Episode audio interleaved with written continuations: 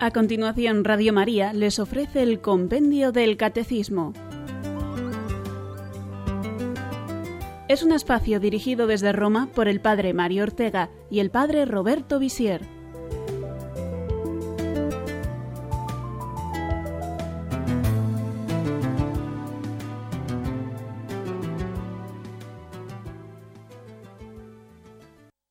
Amigos oyentes de Radio María, buenas tardes y bienvenidos a esta nueva edición del programa Compendio del Catecismo.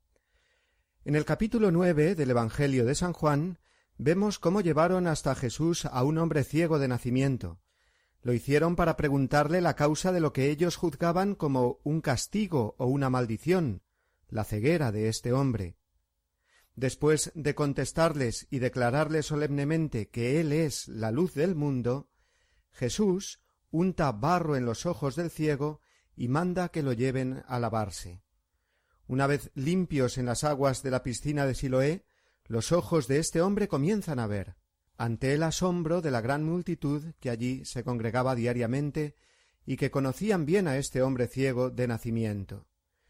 Los fariseos empiezan a interrogar al que hasta ese día había sido ciego, tratan de justificarse y negar lo evidente, que se trata de un milagro. Resulta que en el fondo los auténticos ciegos son ellos, no porque no pueden ver, sino porque no quieren ver, haciendo verdadero aquel refrán que dice no hay peor ciego que el que no quiere ver.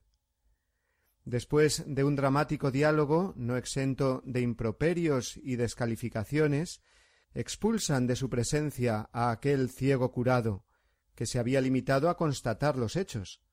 Antes no veía y ahora, gracias a ese hombre llamado Jesús, veo. De nuevo llevan a este hombre ante Jesús, el cual le pregunta ¿Crees en el Hijo del hombre? ¿Quién es, Señor, para que crea en él? contesta el ciego. Jesús le responde con claridad Le estás viendo. El que está hablando contigo, ese es. Y entonces el ciego curado dijo Creo, Señor, y se postró ante él. Queridos amigos, este precioso pasaje del Evangelio de San Juan, recuerdo, se encuentra en el capítulo nueve, nos sirve para enmarcar el programa de hoy y los sucesivos a lo largo de los próximos días, ya que nos disponemos a contemplar los misterios de la vida de Cristo. Comenzamos a hacerlo ya en realidad la semana pasada, hablando de su encarnación en el seno de María.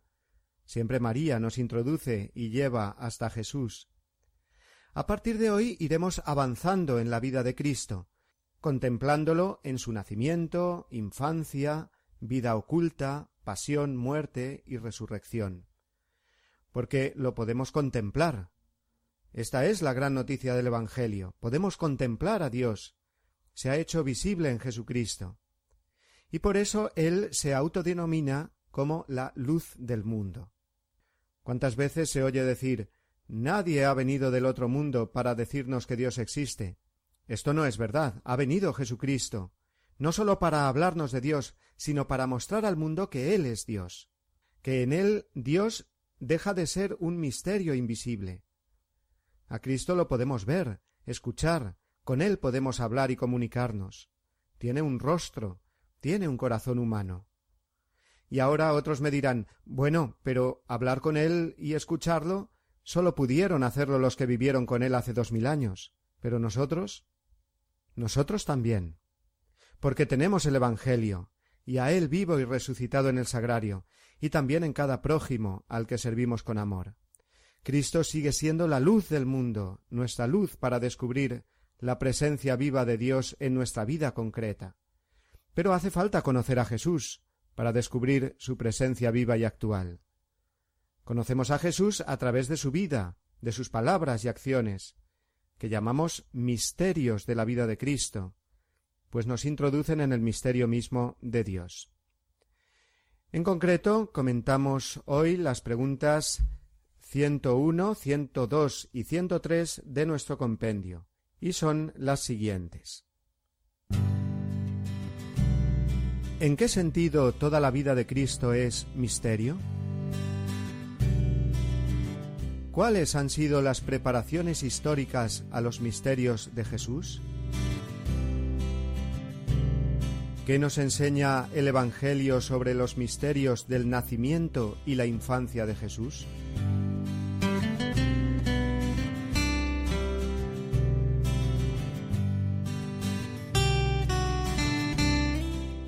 Estas tres preguntas del compendio se corresponden en el Catecismo Mayor, para quien quiera profundizar en el tema, que esperemos que seáis todos, con los números 512 al 530.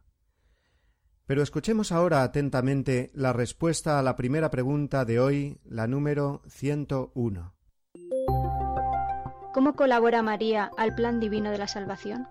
Toda la vida de Cristo es acontecimiento de revelación. Lo que es visible en la vida terrena de Jesús conduce a su misterio invisible, sobre todo al misterio de su filiación divina. Quien me ve a mí, ve al Padre. Asimismo, la salvación nos viene plenamente con la cruz y la resurrección. La vida entera de Cristo es misterio de salvación, porque todo lo que Jesús ha hecho, dicho y sufrido tenía como fin salvar al hombre caído y restablecerlo en su vocación de Hijo de Dios. Cristo es la plenitud de la revelación. En el Antiguo Testamento ya se nos revelaron muchas cosas de Dios, progresivamente, cada vez con mayor claridad. Y esa luz creciente que iba iluminando la fe de Israel apuntaba siempre en una misma dirección. Vendrá el Mesías, el Salvador.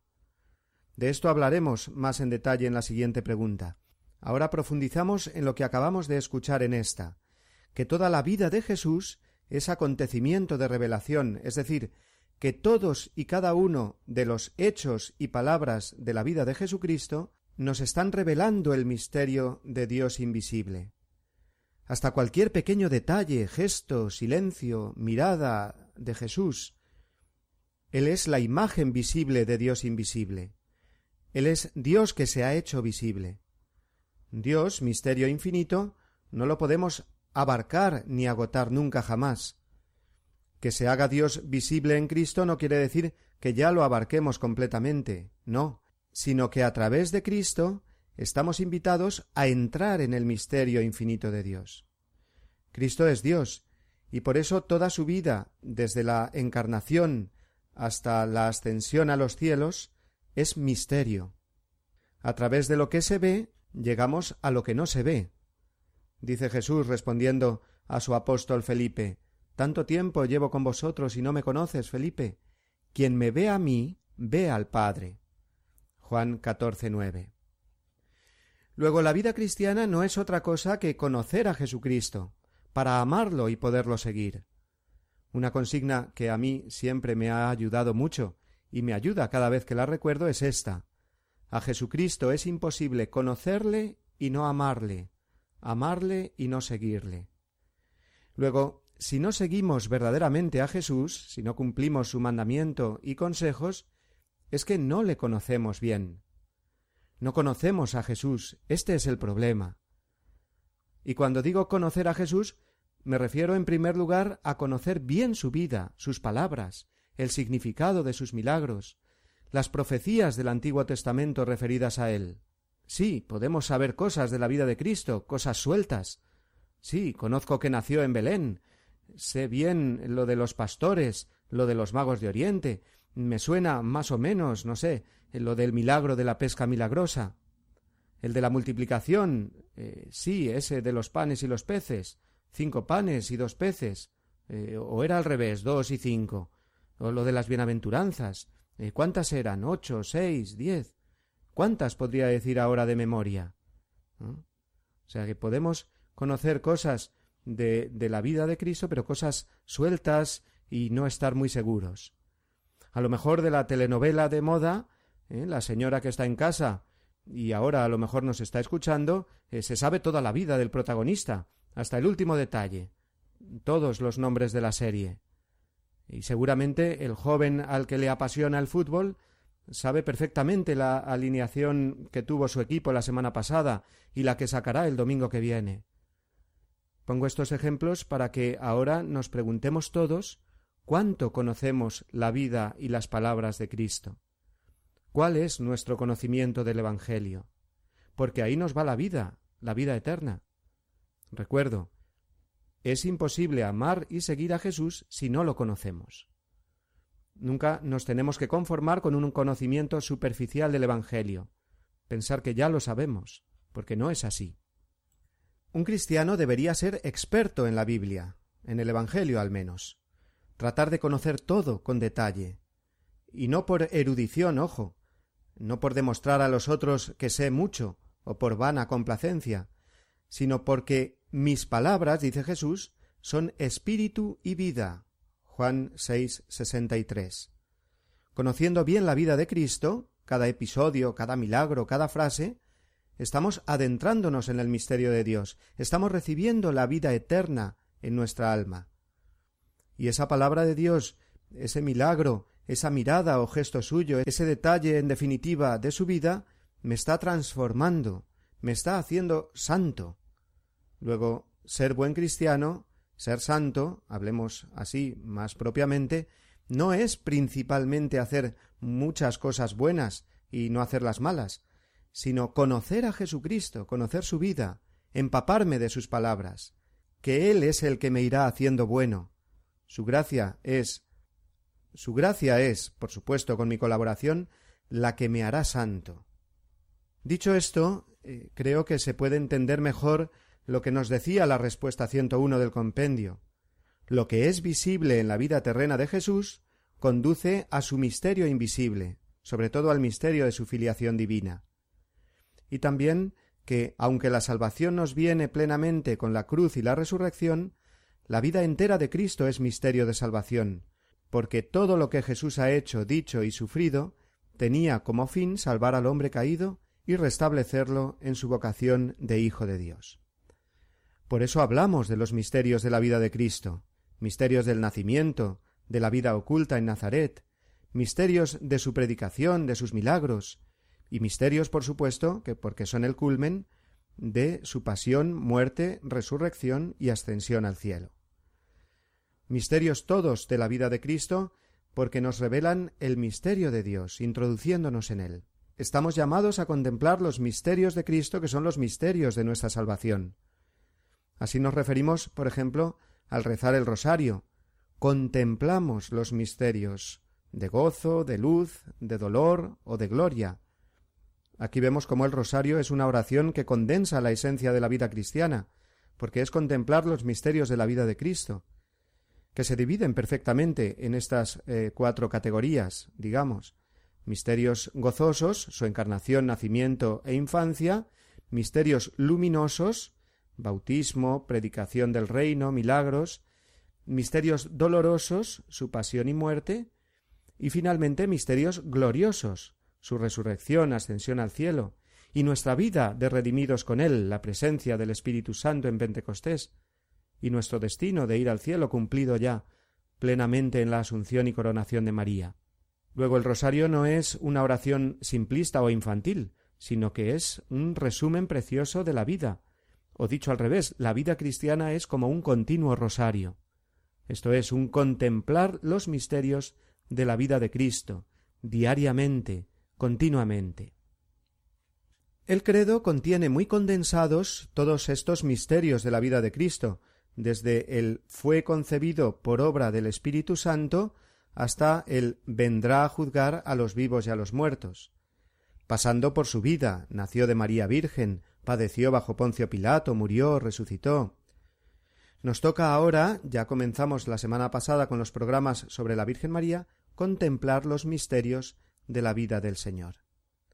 Y contemplación no quiere decir actitud pasiva, como el que contempla la televisión o una película. No. Contemplación cristiana de los misterios de Cristo es vivir los misterios de Cristo, introducirnos en ellos, como si fuéramos uno más en la escena que contemplamos, un pastor en el portal de Belén, uno en la muchedumbre que escuchaba las bienaventuranzas, uno más de los que pasan por el camino como el buen samaritano y encuentran al hombre herido, como si fuésemos protagonistas del Evangelio, porque realmente lo somos. Esta es la clave, descubrir que el Evangelio no es un libro que yo leo, sino una historia que yo vivo o debo vivir y los misterios de la vida de Cristo serán esa luz que yo necesito y que Dios me da para conocerlo y poderme salvar, que no es otra cosa que abrazar eternamente a Dios, a quien ahora conocemos sólo por la fe a través de esta contemplación continua de Cristo. Pero hagamos ahora una pausa antes de continuar con las otras dos interesantísimas preguntas que aún nos quedan por comentar hoy.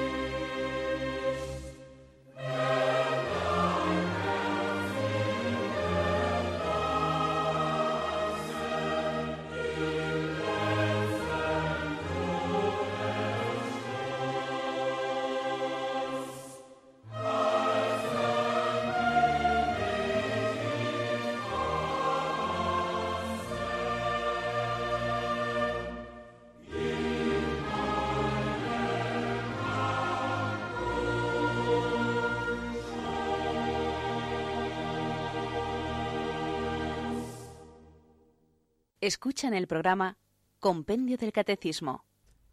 Para que se pudiera dar una correcta acogida y comprensión del misterio de Cristo, la humanidad necesitó una preparación adecuada.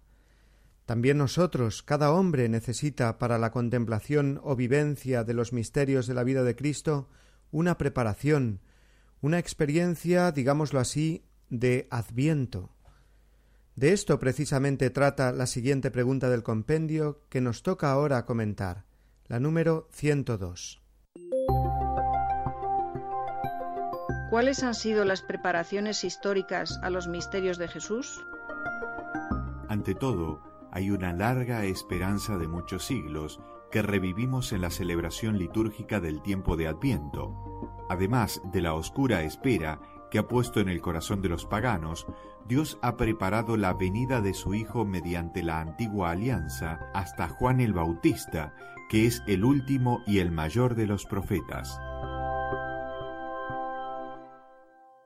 El compendio habla de una larga esperanza de muchos siglos, para referirse a todo el Antiguo Testamento, que abarca el tiempo y las circunstancias guiadas por la providencia como preparación para la venida del Mesías. Es decir, que el pueblo de Israel vivió su fe alimentado por esta esperanza, que recordaron y actualizaron en innumerables ocasiones los profetas, dando cada uno de ellos diversas pistas sobre la identidad, la vida y la misión del que había de venir. Jesucristo, que irá cumpliendo todas y cada una de las profecías veterotestamentarias, dirá en una ocasión a los discípulos Os digo que muchos profetas y reyes quisieron ver lo que vosotros veis, pero no lo vieron, y oír lo que vosotros oís, pero no lo oyeron. Lucas 10, 24. El Señor está haciendo así referencia a lo bienaventurados que son en verle y el escucharle a Él, en lo bienaventurados que somos también nosotros que conocemos ya a Cristo. En los paganos, nos dice el compendio, existía una oscura espera puesta por Dios en su corazón. Es decir, que recordamos de nuevo aquello que decíamos en los primeros números, que todo hombre en el fondo de su corazón busca a Dios. Es más, busca a Jesucristo, porque el ideal para el corazón del hombre es un Dios tan cercano que sea hombre como él, y este es Jesucristo. Jesucristo es la realización plena de las expectativas del corazón humano. Esto muchos no lo saben, no lo sabían la mayoría de los habitantes de la tierra antes de la venida de Cristo. La mayoría de los habitantes de la tierra eran paganos o adoradores de otros dioses diversos de Yahvé. No tenían conocimiento de las profecías sobre el Mesías, pero en el fondo, sin saberlo, deseaban su venida. Por eso nos habla el compendio, en una expresión tomada del Catecismo Mayor, de una oscura espera en ellos. Pensemos, por ejemplo, en los filósofos griegos, un Platón que concibió un mundo ideal, prototipo de todo, a partir de su experiencia del mundo visible. Desde una lectura religiosa de este pensamiento, que nos es legítimo hacer, vemos cómo atisbaban una perfección a la que aspirar. Esa perfección personificada no es sino Jesucristo, el Dios hecho hombre. Para iluminar esta oscuridad y realizar esta esperanza, vino Cristo luz de todos los pueblos. Él es, en palabras del profeta Ageo, el deseado de todas las naciones. Ageo 2.7. Pero volvamos a la fe de Israel, al Antiguo Testamento, a la esperanza iluminada por los profetas y creciente con el paso de los siglos. Ellos, los profetas, nos señalan a Cristo, nos introducen en los misterios de su vida. Por eso seguimos escuchando su palabra en nuestras asambleas litúrgicas, porque es palabra de Dios que no pasa, y nos sigue iluminando a nosotros, como a los hombres del Antiguo Testamento, aunque nosotros ya conozcamos a Cristo. Los profetas además nos recuerdan también nuestra misión profética como cristianos, que deben iluminar a un mundo en tinieblas, anunciando la palabra de Dios y denunciando lo que impide al hombre de hoy escuchar esta palabra. El último de los profetas antes de la venida de Cristo fue Juan el Bautista, el precursor, el que lo señaló ya no a siglos de distancia, sino con su propio dedo, diciendo de él proféticamente Este es el Cordero de Dios que quita los pecados del mundo. Juan 1, 29. Por eso es llamado profeta del Altísimo, Lucas 1, 76. Sobrepasa a todos los profetas del Antiguo Testamento, de modo que Jesús dice de él que es profeta y más que profeta. Lucas 7, 26. Porque es el que abre el Nuevo Testamento, con su testimonio y su predicación, con su bautismo de conversión y finalmente con su martirio. Juan el Bautista acrecentó profunda y definitivamente la esperanza mesiánica en el pueblo elegido. Su predicación es ya del Nuevo Testamento, Convertíos porque está cerca el reino de Dios. Jesús comenzará a predicar con el mismo mensaje, y su final también fue, como el de Cristo, el de dar la vida dando testimonio de la verdad. Por eso el propio Jesús dijo de Juan el Bautista Entre los nacidos de mujer no hay mayor profeta que él. El Papa Benedicto XVI nos enseña, leo literalmente, que Juan el Bautista marcó el inicio del cumplimiento de las promesas divinas. Juan es el profeta, identificado con Elías, que estaba destinado a preceder inmediatamente al Mesías, a fin de preparar al pueblo de Israel para su venida. Él nos recuerda que toda nuestra vida está siempre en relación con Cristo, y se realiza acogiéndolo a Él, palabra, luz y esposo, de quien somos voces, lámparas y amigos. Es preciso que Él crezca y que yo disminuya. Juan 3:30. Estas palabras del Bautista constituyen un programa para todo cristiano. Hasta aquí las palabras de Benedicto XVI pronunciadas en el año 2006. Los cristianos celebramos todos los años esta esperanza gozosa del Mesías en el tiempo litúrgico del Adviento. Es un tiempo para revivir en nosotros aquella esperanza del pueblo de Israel iluminado por los profetas. La esperanza es una experiencia que nos impulsa a vivir. Lo peor que puede ocurrir a una persona es perder la esperanza. Esa es la auténtica crisis que nos envuelve y destruye el corazón del hombre, el haber perdido la esperanza, porque ha perdido el rumbo de la existencia, de su propia dignidad, de la vocación a que es llamado y cae en la desesperación, o peor aún, en la desesperanza. Por eso es urgente que los cristianos seamos portadores de esperanza siempre, ayudando a los demás a llevar su cruz, aunque la nuestra nos pese demasiado. Llevando precisamente la de los demás, se hará más ligera la nuestra.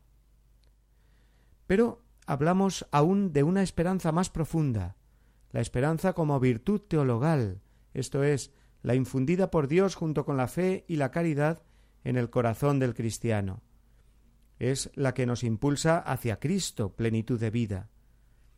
Esperar a Cristo es ya una inmensa alegría para el hombre. Y el adviento lo que hace es infundir en nosotros un deseo ardiente de encontrar a Jesucristo, de llegar hasta Él. Es cierto que ya ha llegado, que murió y resucitó y así nos redimió, pero estamos esperando su segunda venida, aquel momento en que se cumplan todas sus promesas de un cielo nuevo y una tierra nueva. Dice San Pablo en Romanos 8:19, aguardamos la manifestación gloriosa de los hijos de Dios.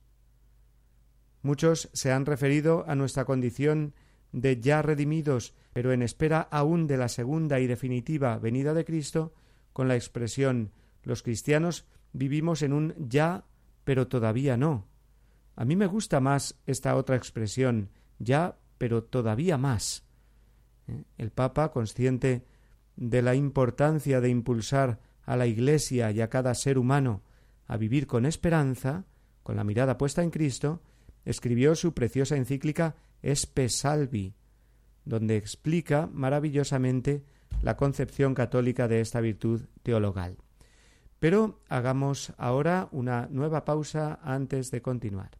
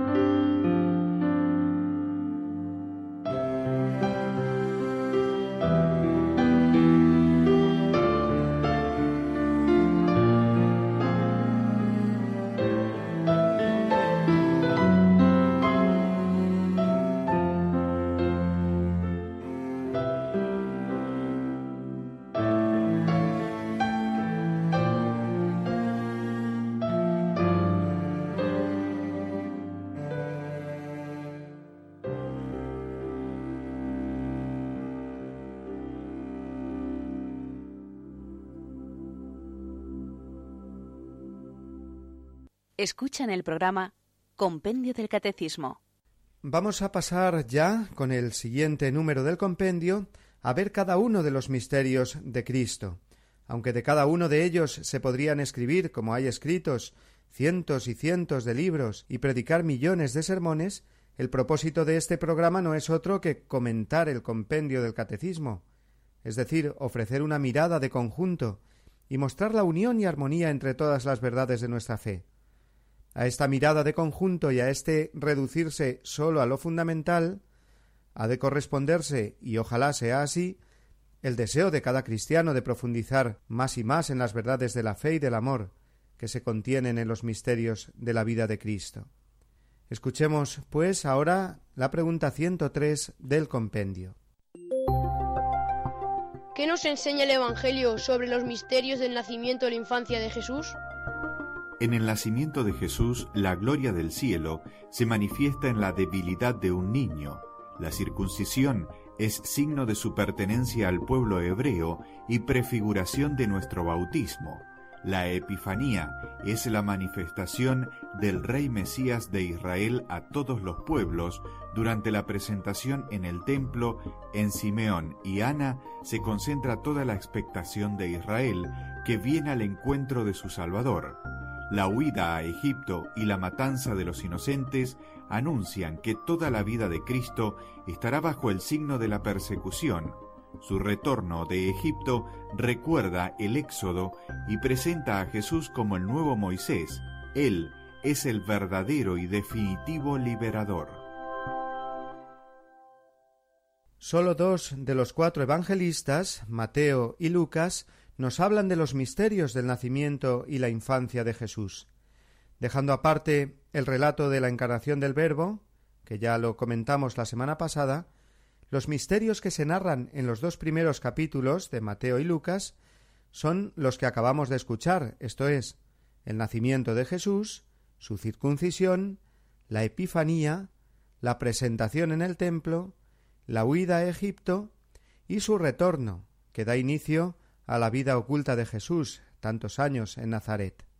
Seis misterios, por tanto, que dan ya unas claves para la comprensión de lo que después contemplamos en los misterios de la vida pública de Cristo y su misterio pascual. En primer lugar, hemos decir que estos episodios primeros de la vida de Cristo responden a la realidad de lo acontecido. No son, como se nos ha querido presentar muchas veces, y aun por parte de muchos teólogos y estudiosos que se dicen católicos, unos relatos simbólicos o ficticios. La Iglesia, afirma el Concilio Vaticano II de Iberbum XIX, firme y constantemente ha creído y cree que los Evangelios, cuya historicidad afirma sin vacilar, comunican fielmente lo que Jesús, Hijo de Dios, viviendo entre los hombres, hizo y enseñó realmente para salvación de ellos. En primer lugar está, como hemos escuchado, el misterio del nacimiento del Señor. En Belén, como estaba escrito por el profeta Miqueas, capítulo 5, versículo 2, muchos siglos antes que sucediese. Tú, Belén, aunque eres pequeña entre las familias de Judá, de ti saldrá el que ha de ser gobernante en Israel. Dios nos revela de una manera admirable su soberanía sobre los acontecimientos que suceden en el mundo de los hombres, ya que la decisión del emperador de hacer un censo de la población es lo que motiva que José y María tuvieran que trasladarse a Belén desde su residencia en Nazaret. Con qué gozo comprobarían cómo, del modo más inesperado, se cumpliría aquella profecía de Miqueas y allí en Belén nace Jesucristo. El Dios eterno hecho hombre aparece en una cueva de pastores, de una pequeñísima aldea, de un insignificante país dentro del imperio de la época. Dios hecho niño, como cualquier niño. Esto ya es sumamente revelador. Como nos dice el compendio, la gloria del cielo se manifiesta en la debilidad de un niño. Esto ya es el Evangelio, ya se está cumpliendo lo que después Jesús enseñará, que sólo de los humildes y los pobres de espíritu es el reino de Dios, y que quien no se haga como un niño no entrará en él. A continuación, siguiendo la respuesta que estamos comentando, tenemos el misterio de la circuncisión de Jesús al octavo día de su nacimiento, como establecía la fe de Israel. Lo leemos en Lucas 2.21. Pero no estamos simplemente ante la narración de un rito establecido, sino que estamos de nuevo ante un misterio. Es la señal de la inserción de Jesús en la descendencia de Abraham, en el pueblo de la alianza. Es su sometimiento a la ley, que es la ley de Dios, a la que Él viene a dar perfecto y definitivo cumplimiento. Comprendemos mejor por este misterio la relación entre la primera alianza y la alianza que Él establecerá con su sangre derramada.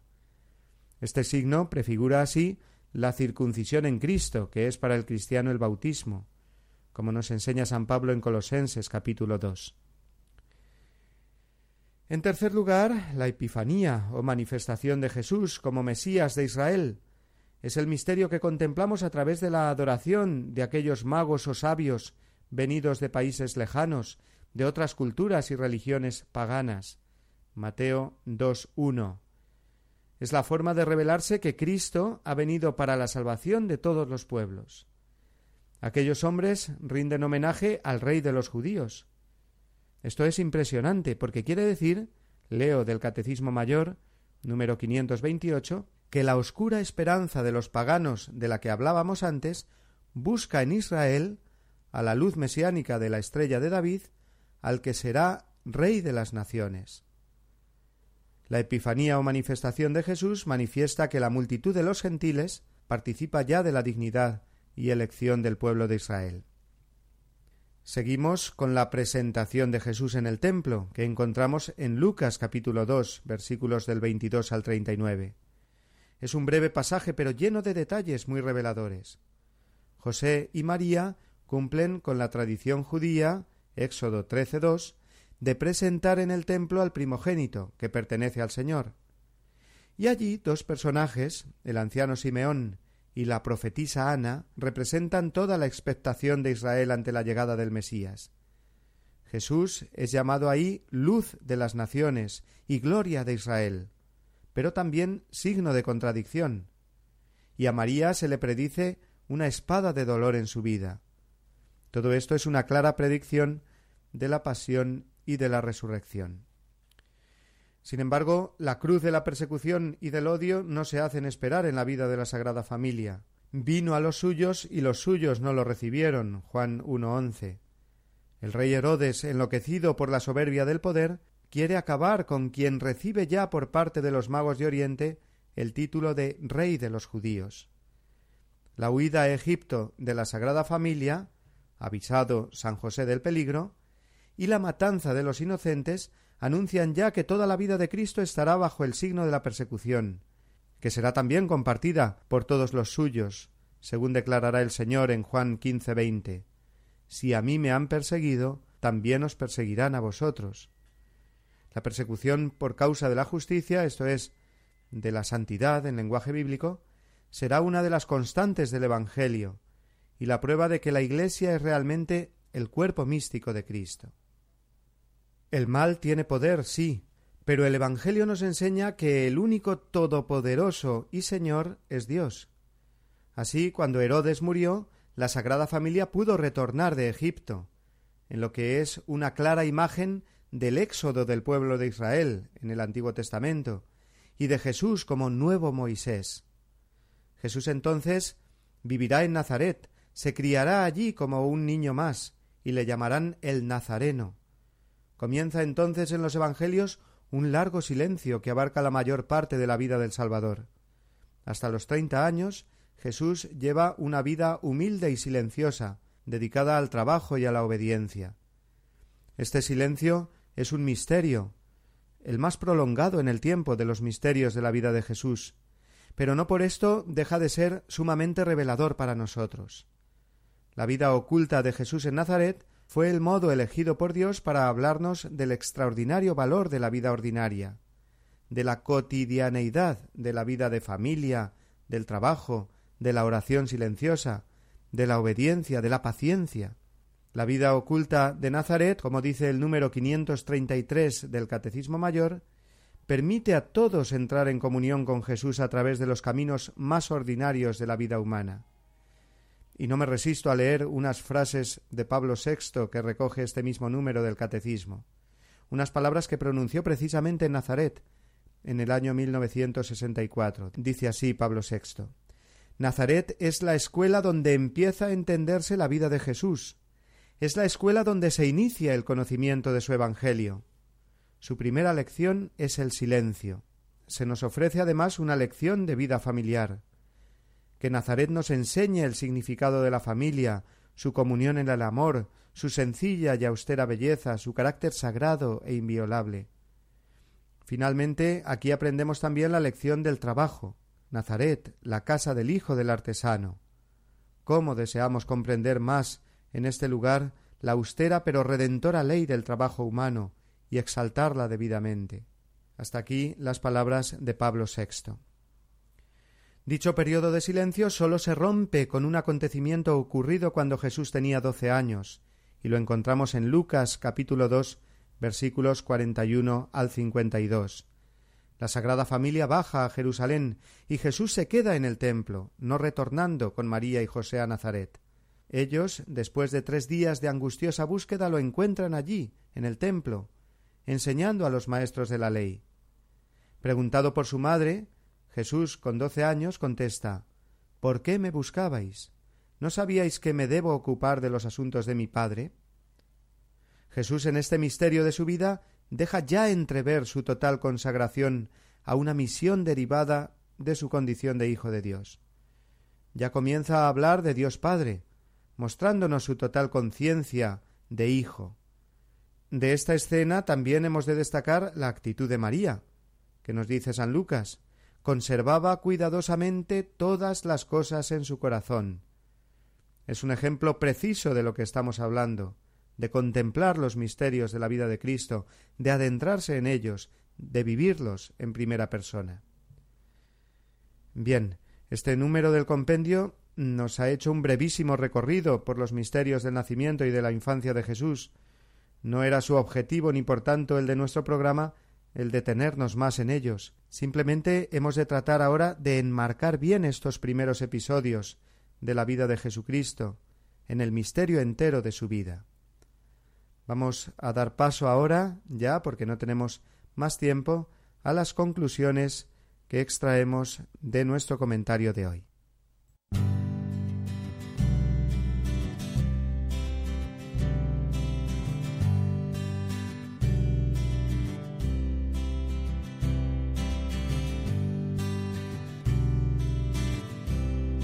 Los cristianos creemos en Jesucristo como presencia visible del Dios invisible entre nosotros.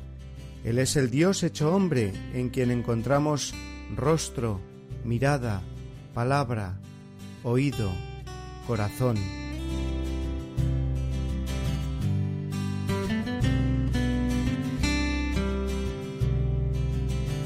A través de su humanidad santísima conocemos al Dios invisible. Más aún, descubrimos en el hombre Cristo Jesús, el Hijo del Altísimo, Dios como el Padre. Según él mismo nos declara, quien me ve a mí, ve al Padre.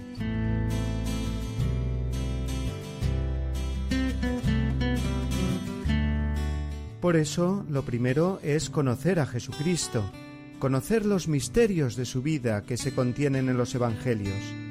Si no se conoce en profundidad a Cristo, será imposible amarlo y seguirlo.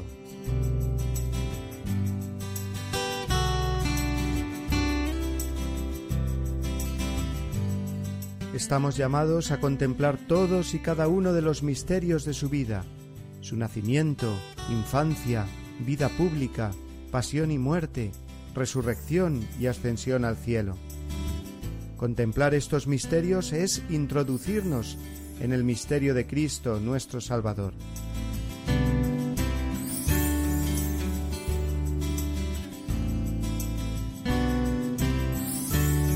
Somos protagonistas del Evangelio.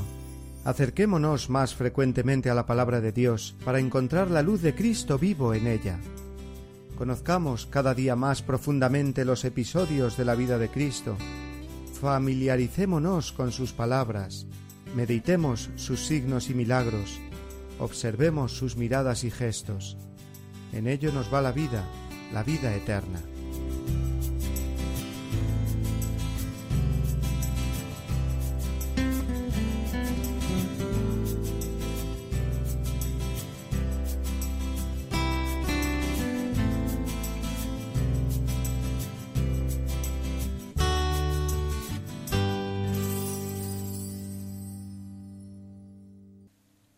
Para participar en directo, 91 153 8550. 91 153 8550.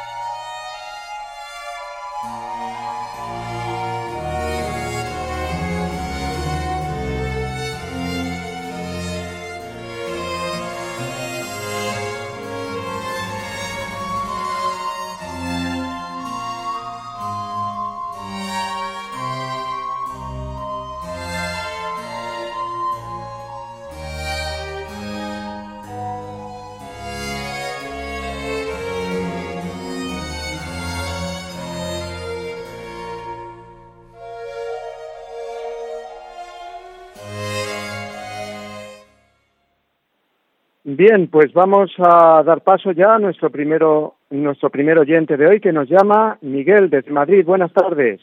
¿Qué hay? Buenas tardes. Mire, pase una pregunta que me intriga un poquito, que es en el Éxodo, en el Antiguo Testamento de Egipto, duró 40 años. Y en cambio luego la huida de la Sagrada Familia a Egipto fue cuestión de, poco tiempo, ¿no? ¿Qué, explicación tiene eso? Eh, bueno, sabemos, eh, muchas gracias Miguel, eh, sabemos que eh, la huida del Señor a Egipto, eh, la Sagrada Familia, fue por el motivo de eh, huir de Herodes. Entonces nos dice el Evangelio que cuando Herodes murió, ellos retornaron lógicamente y se instalaron en Nazaret. O sea que mm, el tiempo que estuvieron fue el tiempo que tardó Herodes en morir. Esa fue la razón. Pero el hecho teológico que subyace es, por supuesto, nos recuerda a esa vuelta, de, o sea, a, ese éxodo del pueblo de Israel saliendo de Egipto hacia la tierra prometida. Jesús llega y nos enseña así, nos lo enseña así el catecismo como ese nuevo Moisés, efectivamente. Vamos a dar paso ahora a Charlie desde Gibraltar, que nos llama. Buenas tardes. Hola. Buenas tardes, adelante. Mire usted, eh, quiero que usted me aclare algo. ¿Cómo se explica que la muerte de Jesús en la cruz nos redima? Entiendo que la enormidad de las criaturas matando al Creador tiene que ser neutralizada por la muerte tan atroz. Pero lo que no entiendo es la parte de rescate. Él se pagó el rescate a, a Dios, a sí mismo. Muchas gracias. ¿eh? Sí, bueno, muchas gracias. Pues el misterio de la cruz es siempre y será un misterio, pero un misterio de amor, ¿eh? La cruz nos redime porque es el signo que Dios eh, nos ha dado ¿eh? para mostrarnos un amor sin límites. Nadie tiene amor más grande que el que da la vida por sus amigos. Y que la haya dado de ese modo tan cruel y tan espantoso en la cruz, y no solamente ya por el dolor físico, sino por, por ese, por ese abandono que, que experimentó en la cruz, incluso pues ese, como dice él, Dios mío, ¿por qué me has abandonado? ¿no? Esa noche oscura que vivió Jesús también, que es el Hijo de Dios, pues es un todo un signo de amor hacia nosotros. ¿eh? Y cuanto más se sufre por una persona, pues más se le demuestra que se le ama, ¿no? Si ese sufrimiento es por amor. Así que eh, nos tenemos que fijar no ya tanto en el hecho de la cruz eh, en sí misma, sino la cruz como signo de amor. ¿eh? Y ese es el, el misterio de la redención, aunque, como digo, eh, es un misterio ¿eh? en el que tenemos que profundizar cada vez más. Vamos a dar paso ahora a Guadalupe, que nos llama desde Guipúzcoa. Buenas tardes. Buenas tardes. Eh, Adelante. Mi pregunta, sí, mi pregunta es que por qué los evangélicos hoy se, ellos dicen que, que, que el bautismo es a los 30 años, uno, y, y si el matrimonio de ellos es válido, Escucho por antena. Gracias. Sí, gracias, Guadalupe. Vamos a ver las dos cosas. El bautismo, primero. Es cierto que Jesús recibió el bautismo eh, al inicio de su vida pública, pero no es el bautismo cristiano, como, como eh, se puede entender. Es ese bautismo de conversión que, eh, que era precisamente parte de la predicación de Juan el Bautista. Mañana, precisamente, comentaremos en la pregunta que nos habla de esto, pero Jesús mismo es el que inaugura el bautismo. Y que lo haya recibido a esa edad no quiere decir que eh, los cristianos lo tengamos que recibir eh, a esa edad o tarde, eh, sino que la Iglesia ha ido comprendiendo que el bautismo es, y me refiero a los primeros siglos, es, una, es recibir la gracia de Dios todos queremos lo mejor para eh, nuestros hijos. Me refiero, unos padres quieren lo mejor para sus hijos. Y si le dan lo mejor ya desde el principio, sin necesidad de esperar a que crezca o a preguntarle, pues cuanto más, pues darles eh, la gracia de Dios. Para que haya bautismo tiene que haber fe. Entonces, como un niño pequeño no puede comprender, no puede razonar, no puede tener fe, por lo tanto, es la fe de los padres y de los padrinos, en virtud de esa fe de los padres y de los padrinos, es por lo que se puede bautizar a ese niño y que ese niño tenga ya la gracia de Dios en su alma, ¿eh? que es lo más grande que puede haber. Entonces, si vivimos desde la fe esta realidad, comprenderemos mejor por qué se bautiza a los niños desde pequeños. Mm, recuerdo ahora la anécdota de San Agustín, ¿no? Cuando él, que es mm, converso, ¿no? Ya de adulto, y se hace bautizar siendo adulto, eh, él precisamente habla de esto. Dice eh, que qué bueno es que se bautice a los niños ya de pequeños, que sería un error esperar hasta más tarde. ¿Por qué? Cuando sabemos eh, que es eh, la gracia de Dios la que viene a habitar en ellos. Y con respecto al matrimonio, bueno, el matrimonio, vamos a ver, es una realidad de orden natural. El hecho de que Jesucristo lo haya elevado a la categoría de sacramento, quiere decir que entre, entre cristianos no se puede dar eso, el matrimonio bendecido por el Señor, si no es a través del eh, sacramento.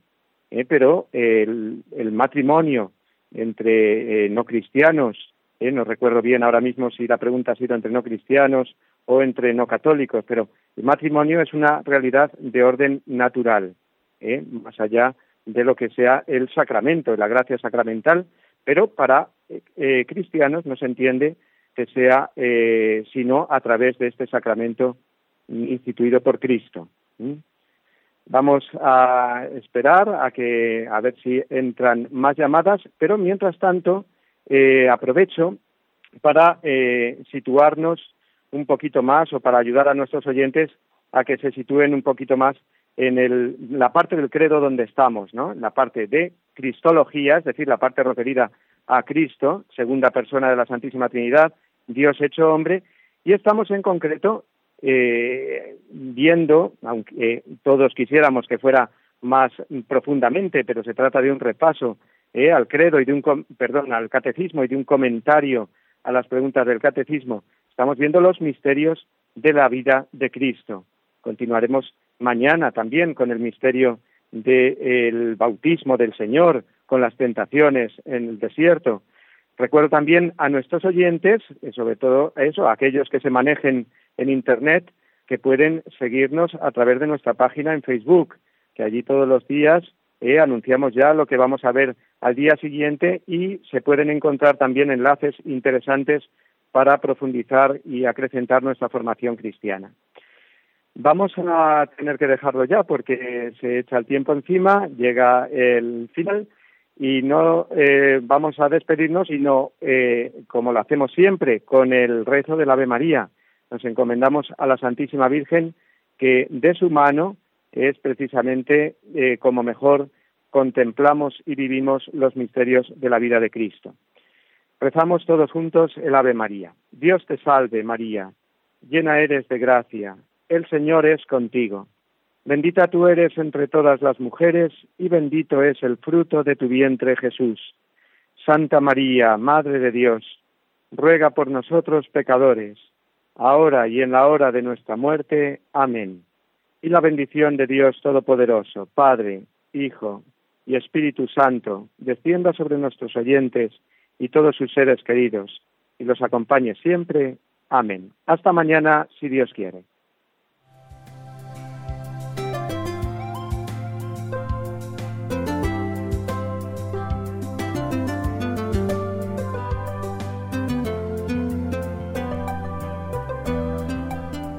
Así concluye en Radio María el Compendio del Catecismo.